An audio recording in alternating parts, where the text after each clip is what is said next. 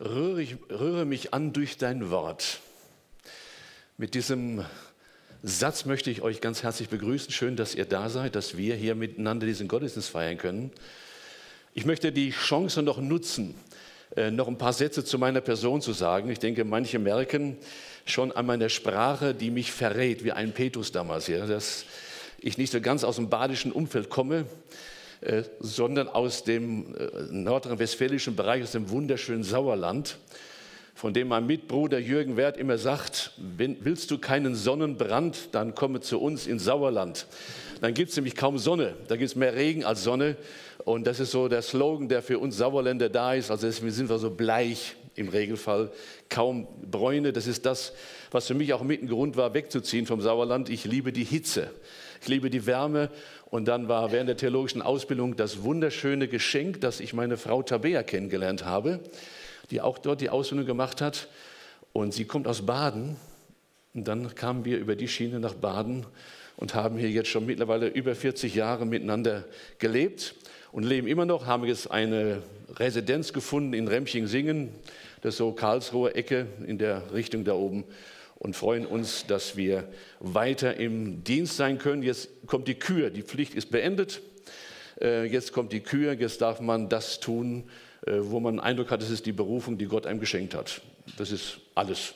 Verkündigung und Begleitung von Menschen, Mentoring von Pastoren und vieles andere mehr, was dazugehört. So, das in Kürze. Jetzt geht es darum, dass wir uns miteinander Gedanken machen wollen über ähm, das Buch Nehemia. Es ist ja gerade eure Predigtreihe, die ihr habt. Und ich möchte mit einer Frage anfangen und auch einige persönliche Dinge dann anschließend von meiner Seite aus ähm, euch mitgeben. Äh, und zwar die erste Frage, die uns beschäftigen wird. Was beeinflusst uns eigentlich oder was hat uns in der Vergangenheit beeinflusst? Und ich bin davon überzeugt, wenn wir mal sehr intensiv reflektieren, das wünsche ich euch, dass ihr das macht, dass ihr die Chance nutzt, darüber nachzudenken, was ist eigentlich das, was mein Leben oder in meinem Leben eine Prägung ausgeübt hat. Was hat mein Leben bestimmt? Was hat mein Leben verändert? Und ich möchte euch aus meinem Leben ein bisschen mitnehmen, um da so ein bisschen Geschmack zu machen, darüber nachzudenken, äh, was so das Leben eigentlich mit beeinflusst. Angefangen von der Kindheitsphase. Ich habe eine, eine therapeutische Ausbildung noch gemacht und da war klar, dass die ersten sechs Jahre des Lebens sehr entscheidend sind im Leben. Deshalb ist es auch wichtig, Kinderarbeit zu machen, nur als Information.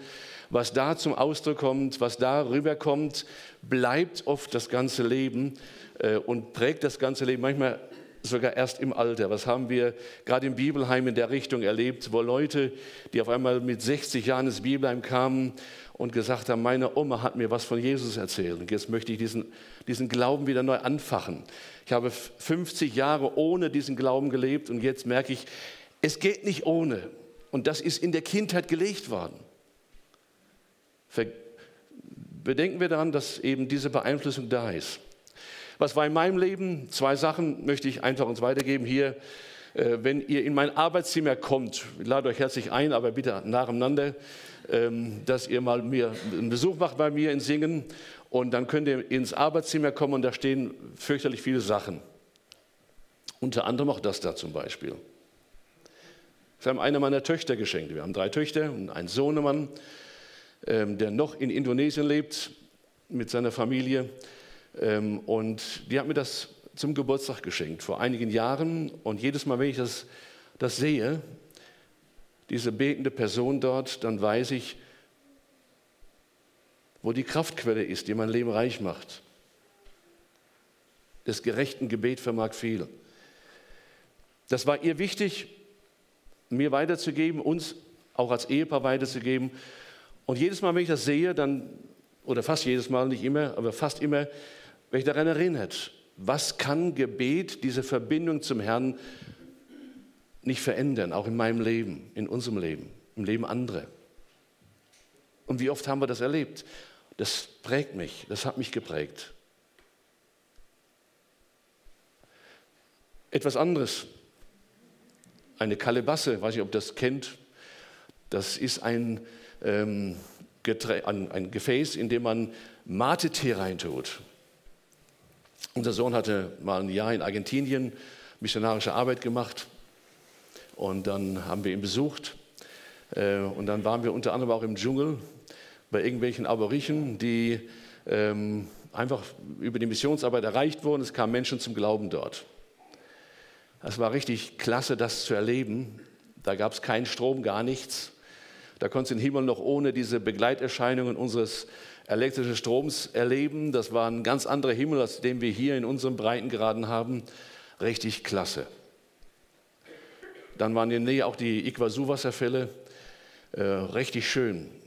Toll, genial, klasse, diese Wasserfälle dort. Aber das ist nicht das Entscheidendste in meinem Leben gewesen, was, ich, was mich daran erinnert.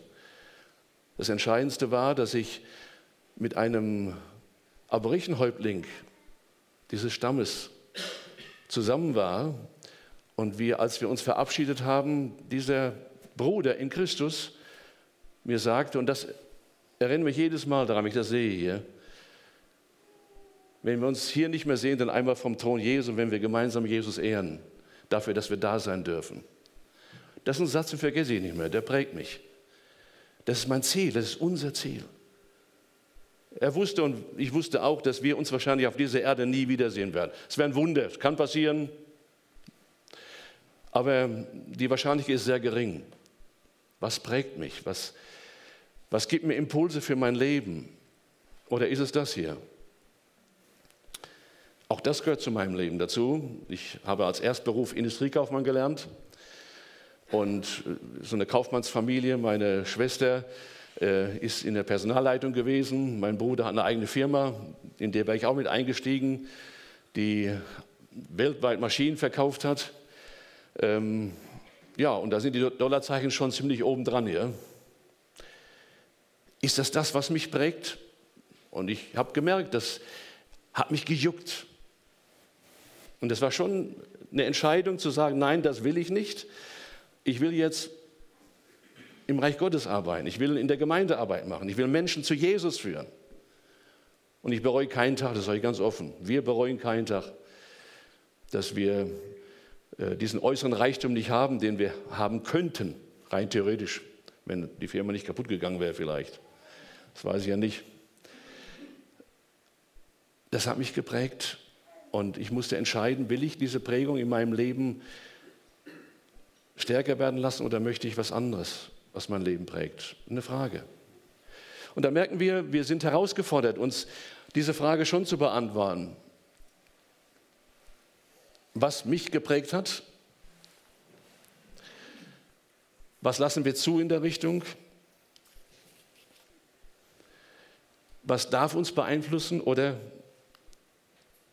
wie oder wen wollen wir beeinflussen, mit welcher Zielsetzung? Auch diese Frage müssen wir uns stellen, denn das kommt heute in diesem Thema nachher zum Vorschein. Äh, wer beeinflusst wen und was will ich denn bei dieser Person beeinflussen in meinem Umfeld? Und ich wünsche uns, dass wir diese Frage ganz ernsthaft überlegen, wenn wir am Ende dieses Gottesdienstes sind, wenn, wenn ihr nach Hause geht, macht euch da in den nächsten Tagen mal Gedanken, wie diese Beeinflussung aussieht in meinem Leben, in deinem Leben und wo will ich beeinflussen und mit welcher Zielsetzung? Was ist der, die? So war es auch in diesem historischen Bericht, den wir uns jetzt anschauen werden. Ähm, da war auch die Frage da, wie will ich beeinflussen und wen will ich beeinflussen? Nehemiah war so eine Person, die geprägt hat, die Veränderung wollte, die nicht den Status quo beibehalten wollte, sondern er wollte, dass hier was anders wird dass eine Prägung stattfindet, dass eine Beeinflussung stattfindet, dass eine völlig Neuorientierung stattfindet. Was war das für eine Person, dieser Nehemia? Ich möchte gerade so ein paar Sachen herausgreifen, um das äh, hervorzuheben, was das für eine Person war. Und es wichtig ist, sich dessen bewusst zu sein, dass es wichtig ist, auch hier äh, zu wissen, was, was ist die Motivation meines Handelns. Wir merken, dieser Mann war eine, ein Mann der, der Tat. Ich will die Bibelstelle nicht lesen, ihr könnt das selber machen. In Kapitel 2 wird das beschrieben. Er war ein Mann des Gebetes. Wir werden gleich den Text noch lesen, wo das rüberkommt in Vers 19. Er war ein Mann des Kampfes, der bereit war zu investieren, sich die Sache was kosten lassen, nicht irgendwie sich zurückzuziehen, zu sagen, naja, mach wer will, aber ich nicht. Ich will da meine Ruhe haben. Und er war ein Mann der Reformation. Ein Mann, der wollte, dass eben der Status quo nicht bleibt, sondern sich hier was verändert. Von daher verstehen wir auch das Thema, das heute über diesem Vormittag steht. Kampf gegen Ungerechtigkeit. Eine Vision wird Wirklichkeit. Dieser Mann, Nehemiah, hatte eine Vision bekommen, weil er etwas beobachtet hatte und jetzt wollte er was verändern und er erlebte, wie hier Gott Segen schenkte, dass sich was verändert hat. Und zwar richtig verändert hat. Richtig genial. Wenn wir das jetzt so zusammenfassen, ist die Frage, wer oder was prägt uns?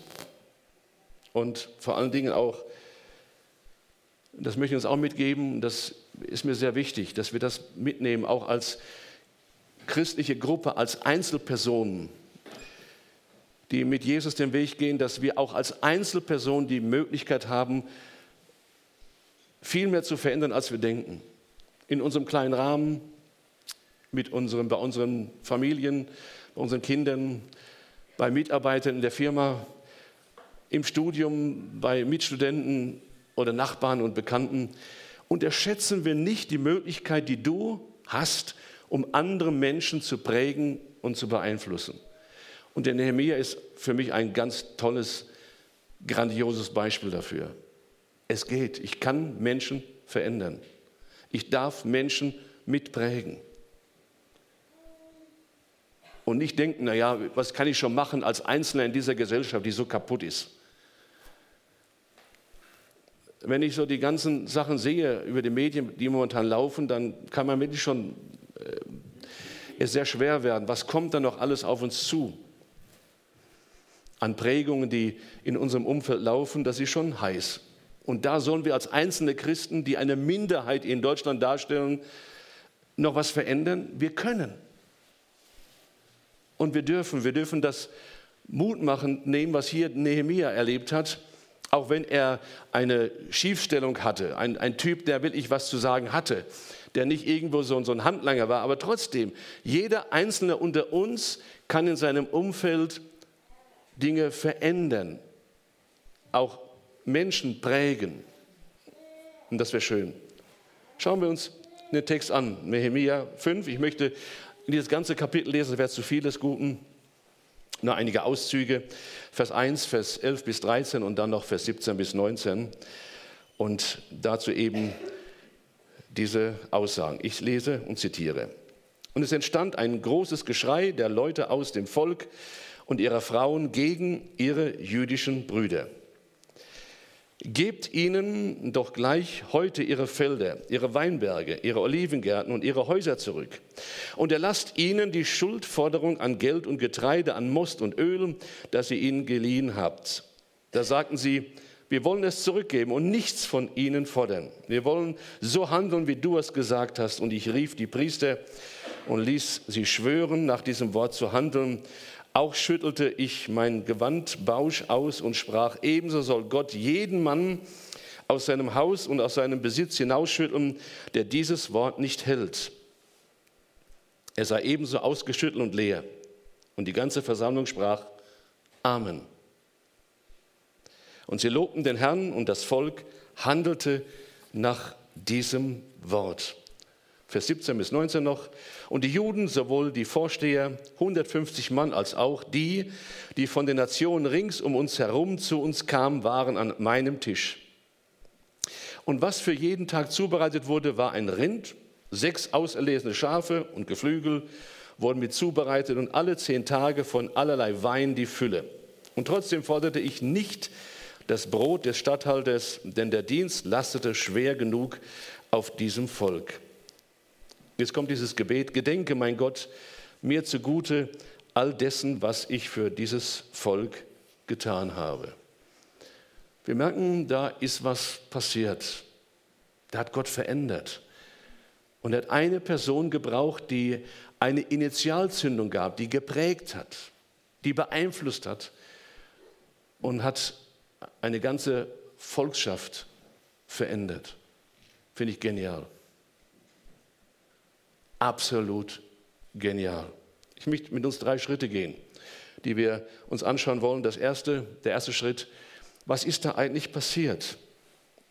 Dass überhaupt dieser Schritt, diese Prägung, diese Veränderung, diese Beeinflussung von außen von Nehemia notwendig war. In Vers 1, ich lese nach der NLB, Neues Leben Übersetzung, etwa um diese Zeit beklagten sich Männer aus dem Volk und ihre Ehefrauen über ihre jüdischen Mitbürger. Neutestamentlich über ihre Mitgeschwister, Mitbrüder in der Gemeinde. Das soll es auch geben. Ja? Ich habe im Laufe meiner Dienstzeit viele Klagen gehört, sehr viele. Da sind so ein paar, Entschuldigung, so ein paar äh, Begriffe gefallen, wie hier zum Beispiel Überleben, ein großes Geschrei, die waren am Ende. Viele im Volk waren so an eine Grenze gekommen, dass sie nicht mehr wussten, ob sie die nächste Zeit noch überleben werden. Warum? Weil sie ausgebeutet wurden. Das war richtig krass. Das wurde, war, ging sogar so weit, dass man Kinder verpfändet hat. Seine eigenen Kinder dass der Hunger kaum noch gestillt werden konnte, dass Menschenhandel durch Versklavung stattgefunden hat. Das war schon krass.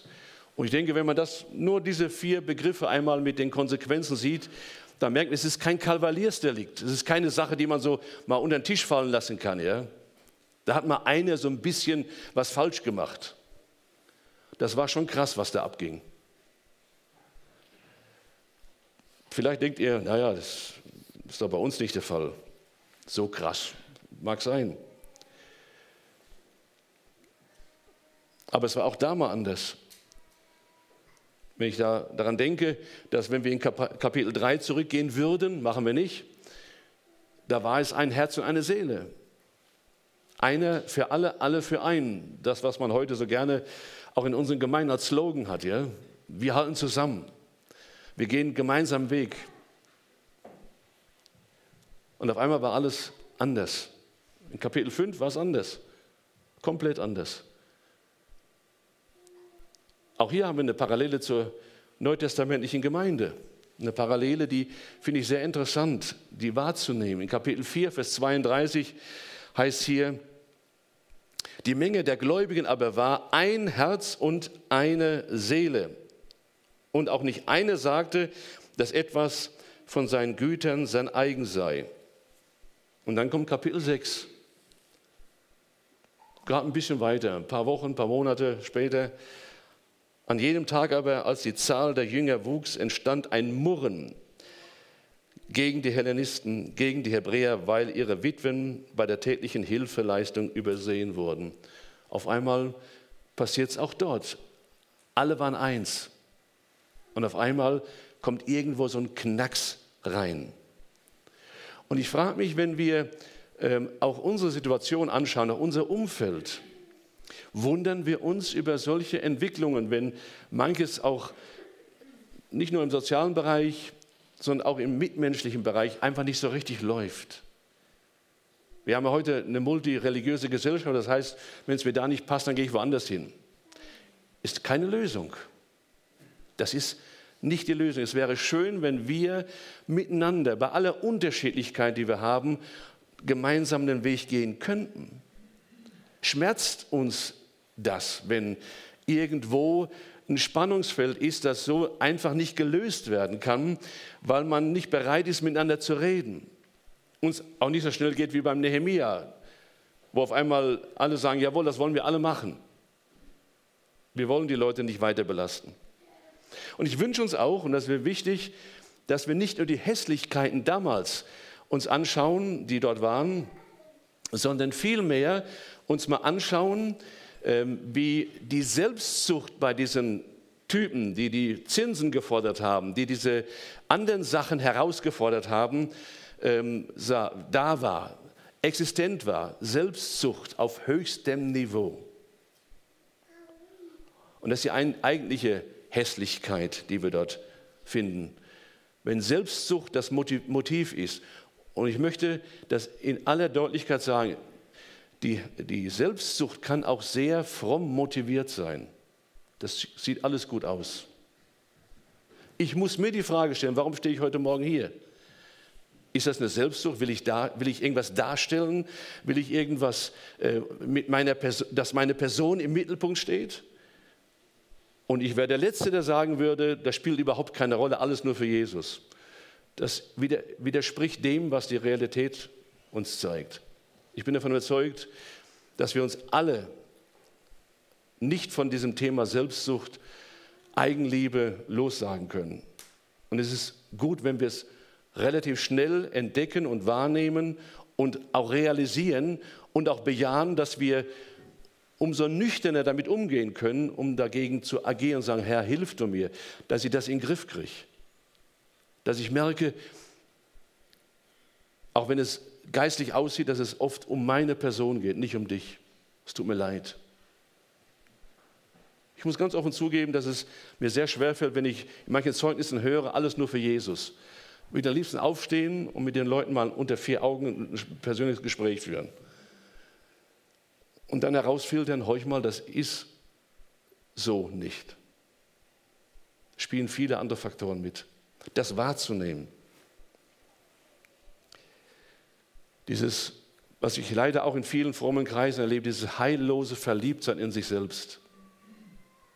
In meine Erkenntnis, in das, was mir wichtig ist und wenn das nicht vorkommt, auch in unseren Gemeinden, dann Gnade den Gott. Passen wir auf damit. Damals war es jetzt eine rein äußere Sache. Da ging es jetzt um Zinsen im wahrsten Sinn des Wortes. Es wird ja dort beschrieben, dass äh, es um ein Prozent dessen ging, was äh, der eigentliche Wert war. Das heißt, zwölf Monate, zwölf Prozent Zinsen, sogar noch ein bisschen mehr, weil ja dieser Zins, der angefallen ist, pro Monat wieder mitverzinst wird, Zins und Zinseszins, dann kommen wir vielleicht auf 13,5 Prozent im Jahr.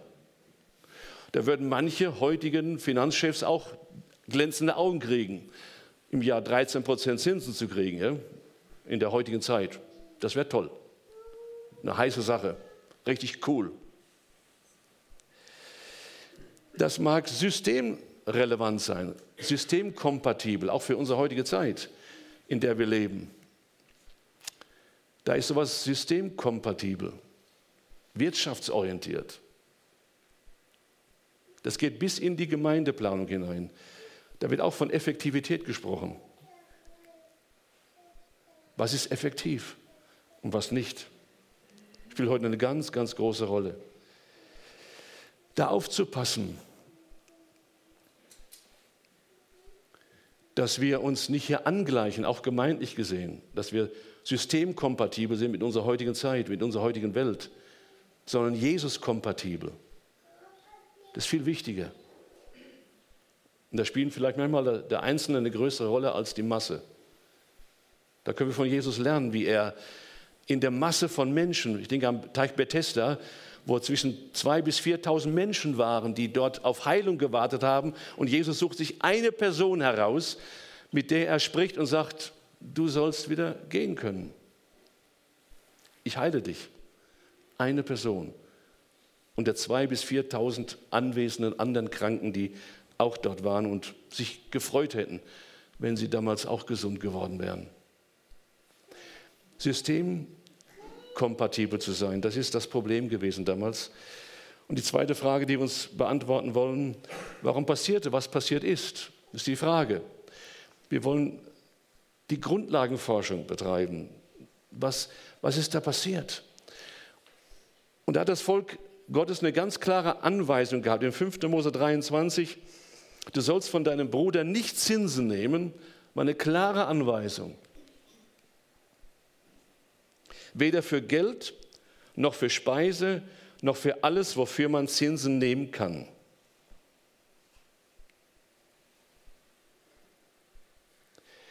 Man hatte, wenn man jetzt mal reflektiert, Aufbau der Stadtmauern Jerusalems, hatte miteinander was aufgebaut, gemeinsam angepackt und auf einmal merkt man, wie der Selbst, die Selbstsucht reinkommt, dass das selber genießen, das selber herausholen, was herauszuholen ist.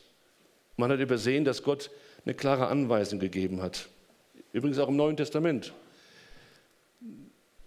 Da steht es mit anderen Worten, aber im Prinzip ist es die gleiche Aussage, die uns hier vermittelt wird. Da heißt es, wenn der Teufel sein Ziel, Gemeinde zu zerstören, nicht erreicht durch Verfolgung, dann macht er eben innerhalb der Gemeinde mit. Das ist ganz einfach.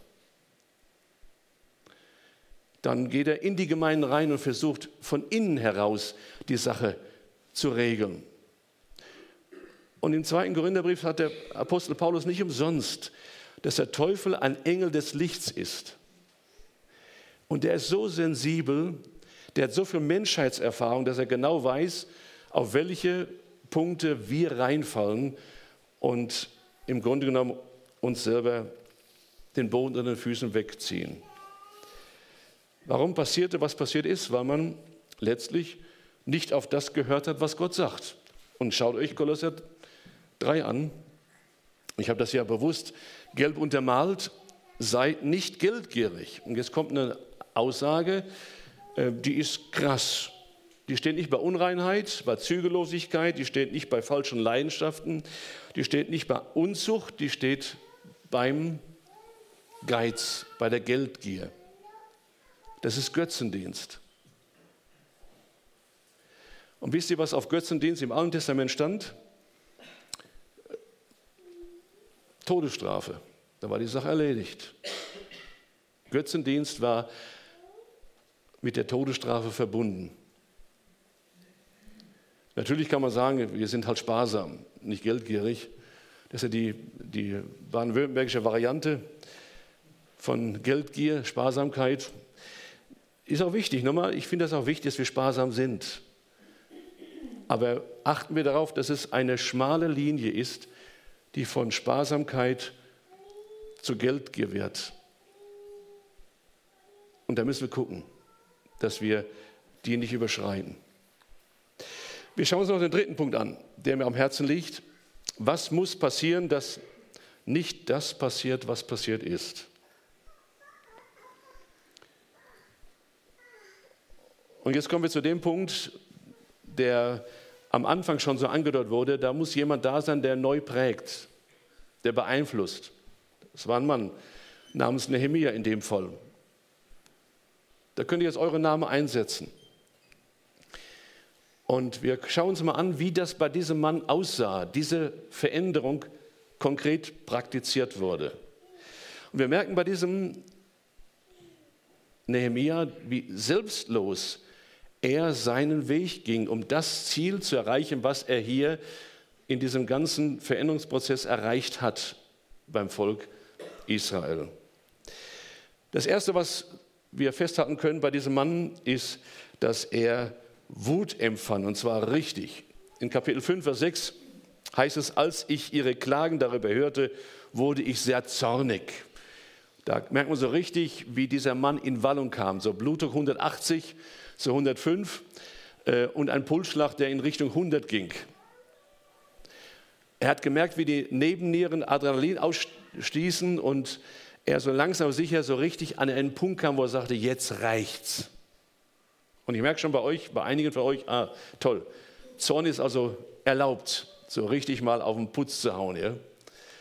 Ich auch sagen, ein bisschen slowly, nicht so ganz schnell die Sache da vorantreiben, sondern ganz nüchtern auch zu sehen, okay, hier wird von einem heiligen Zorn gesprochen.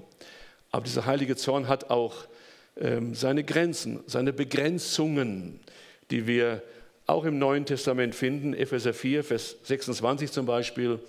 Da heißt es, sündigt nicht, wenn ihr zornig seid. Passen wir auf, Jesus war auch zornig, keine Frage. Der hat den super frommen Pharisäern und Schriftgelehrten ganz ordentlich den Kopf gewaschen. Die konnten es gebrauchen. Das hat er bei anderen Personen nicht gemacht. Diese Frommen, die nicht mehr mit der Liebe erreichbar waren, weil sie einfach nur noch vom Gesetz gesteuert waren, den musste er klipp und klar sagen, so geht das nicht weiter. Den hat er so richtig diesen heiligen Zorn entgegengebracht. Und der ist hier angebracht. Nehemiah hat ihn auch. Nehemiah hat diesen Teil des Zornes, des göttlichen Zornes auch praktiziert. Wir werden auch gleich merken, dass das sehr dezidiert rüberkam. Er wurde zornig, für sich zunächst einmal in sich selbst zornig, hat aber diesen Zorn so nicht gezeigt, sondern hat auch das Thema Selbstbeherrschung praktiziert. Er hat sehr zurückhaltend diese Sache zunächst einmal für sich persönlich abgeschlossen. Und es ist gut, dass er nicht in diesem Zorn zu den Leuten ging und sagt, seid ihr eigentlich bekloppt, was ihr da macht? Merkt ihr nicht, dass ihr gegen Gottes Gebote handelt? Sondern ganz ruhig, wie heißt es hier in Vers 7, also gerade nach dem sechsten Vers, wo er diese, diesen Zorn so durchlebt, da heißt es, ich dachte nach und klagte dann die vornehmen Bürger und Oberhäupter der Stadt an. Ich sagte zu ihnen, ihr betreibt Wucher mit euren eigenen Verwandten. Wo kommt die Selbstbeherrschung rüber? Ich dachte nach und dann klagte ich sie an. Das ist ein Unterschied, ja? Ich kann ganz offen zugeben, dass ich Situationen hatte, in denen ich losquatschte, losredete und schon während des Redens dachte, wie bescheuert bist du eigentlich jetzt? und habe aber nicht mehr die Kurve geschafft, das jetzt wieder hinzudeichseln, dass es einigermaßen moderat rüberkam. Spontane Reaktion, die total daneben war, auch so ankam. Und da muss ich mich entschuldigen. Nicht nur einmal in meinem Leben, sage ich ganz offen. Habe ich manchmal entschuldigen müssen. Für zu schnelles Quatschen, anscheinend das zu machen, was hier steht. Ich dachte nach, es wäre besser gewesen. Und dann in einer äh, gechillten Form das inhaltlich das Gleiche zu sagen, aber bitte in einer anderen Art, in einem heiligen Zorn. Und dazu brauchen wir Selbstbeherrschung. Und schon, der Salomo hat in Sprüche 16, Vers 32 einen ganz tollen Satz gesagt, den finde ich absolut cool. Ein Geduldiger ist besser als ein Starker und wer sich selbst beherrscht, besser als einer, der Städte gewinnt. Ein Geduldiger ist besser als ein Starker und eine Selbstbeherrsch Selbstbeherrschung ist wichtig, brauchen wir. Und so kann ich positiv andere Menschen beeinflussen, kann ich sie prägen in eine Richtung, die gut ist, die geistlich ist. Nächster Punkt, der noch wichtig ist beim Nehemiah, Nehemiah 5, Vers 7, finde ich auch sehr schön. Ich sagte zu ihnen, ihr betreibt Wucher mit euren Verwandten. Er umschreibt die Sache nicht. Er sagt nicht, naja, schweigen wir mal drüber, sondern er spricht die Sachen an, die notwendig sind. Das gehört auch dazu. Wenn ich Menschen prägen will, muss ich sie mit dem Thema konfrontieren, was, was gerade dran ist. Nicht drum reden oder schweigen, was wir so gerne in unseren frommen Kreisen machen. Das war auch so ein Punkt, den ich äh, als Unterschied zum Sauerland erlebte. Im Sauerland ist eine sehr klare Sprache, das Normale. Ja? Äh, da redet man ziemlich deutlich miteinander. Äh, und zwar so heftig, dass man manchmal die Luft wegbleibt. Und dann kam ich in den Süden, ins Badische, ins AB-Verband und habe gedacht, ich bin im Himmel. So friedlich ging alles zu. Ich habe gedacht, das darf nicht wahr sein. Ja? Bis ich gemerkt habe, das ist auch nur eine Facette ähm, denn hintenrum war da doch manches anders, wie ich es dann erlebt habe. Das war nur der, der krasse Unterschied. Äh, das eine ist falsch wie das andere. Das ist krasse Extreme gleich auf den Punkt bringen. Aber das andere ist auch falsch, wenn ich über das, was ist, über das Problem gar nicht rede. Wenn ich schweige. Und im Grunde genommen dadurch gar nichts erreiche, sondern nur noch den Deckmal einer vermeintlichen Liebe darüber decke und nichts verändert wird. Das Schöne ist, dass dieser Mann Nehemia sich selbst damit eingereiht hat. Aber auch ich habe versagt. Er hat nicht gesagt, ihr seid die Bösen, ich bin der Gute. Nein, er hat gemerkt, ich war ein Teil dieses Systems, dieser, dieses Systems, das kompatibel ist mit einem Wirtschaftssystem, das nur auf Gewinn aus ist. Ich war ein Teil davon. Ich habe es nicht gecheckt, bis ich es jetzt merke, als andere es ansprechen. Und damit ist auch dieser Mann ein Vorbild geworden. Ein Vorbild, das ich einfach genial finde, dass man nicht nur redet, sondern auch das tut, was man anderen empfiehlt. Da heißt hier, in dieser Zeit verzichteten meine Verwandten und ich auf die zusätzlichen Abgaben, die uns zustanden. Und wir haben ja gelesen in Vers 17, dass er 150 Leute mit versorgt hat. Finde ich genial. Dass da Rinder geschlachtet wurden, Schafe geschlachtet wurden, da wurde ordentlich gefischt, da gab es Most, da gab es Wein, tolle Sachen, die da verteilt wurden und es wurde nichts in Rechnung gestellt, weil man gemerkt hat, man kann von denen nichts verlangen. Vorbild sein. Als Schlussgedanke möchte ich uns was mitgeben, dass es nicht darum geht, dass wir systemkompatibel sind, sondern Gottkompatibel, Jesus-kompatibel. Wir müssen aufpassen, dass wir uns nicht gesellschaftlich zu sehr anpassen. Ich denke nicht in erster Linie in moralischen Fragen. Das ist eine Sache, die auch ein Thema ist. Aber wir sind viel diffiziler dabei, ruckzuck uns in ein System, in ein Wirtschaftssystem mit einklinken zu lassen, das auf die Gemeinde Einfluss nimmt. Das ist nicht gut. Wir brauchen hier eine gute Distanz und eine Orientierung an dem, was die Bibel uns über unser Verhalten anderen gegenüber und innerhalb der Gemeinde sagt. Und da haben wir ne-, Nehemiah als das Beispiel. Gott kompatibel zu sein. Was hat Jesus gemacht? Was hat er uns als Gott kompatibel vorgegeben, dass wir wie er auch anderen dienen sollen? Jesus ist nicht gekommen, dass er sich dienen lasse, sondern dass er diene. Dass er diene. Und je höher wir in unseren Ämtern und Bereichen kommen, desto mehr sollte dieser Gedanke des Dienens des anderen für den anderen präsent sein, dass wir dem anderen dienen. Und ich bin davon überzeugt, dass wir da viel mehr Veränderung schaffen werden schaffen können, als das, was uns vielleicht jetzt so vor Augen steht und sagen, was kann ich schon bewirken? Ich bin davon überzeugt, dass du mehr bewirken kannst, als du denkst. Traust nur dem Herrn zu, traust Jesus zu. Er will dich gebrauchen. Er will dich zu einem Jesus-kompatiblen Menschen machen. Und es wäre toll, wenn du heute den Entschluss fasst, ich möchte, egal wie alt ich bin, Jesus-kompatibel leben, nicht systemkompatibel zu unserer heutigen Zeit.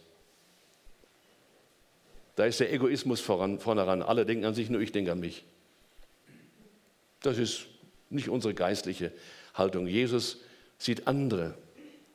Er hat sogar sein Leben für andere gegeben. Das ist Jesus kompatibel. Und dann zu sehen im Nachklang, was da Gott draus machen kann. Was für eine wunderbare Sache. Gott segne uns auf diesem Weg. Amen.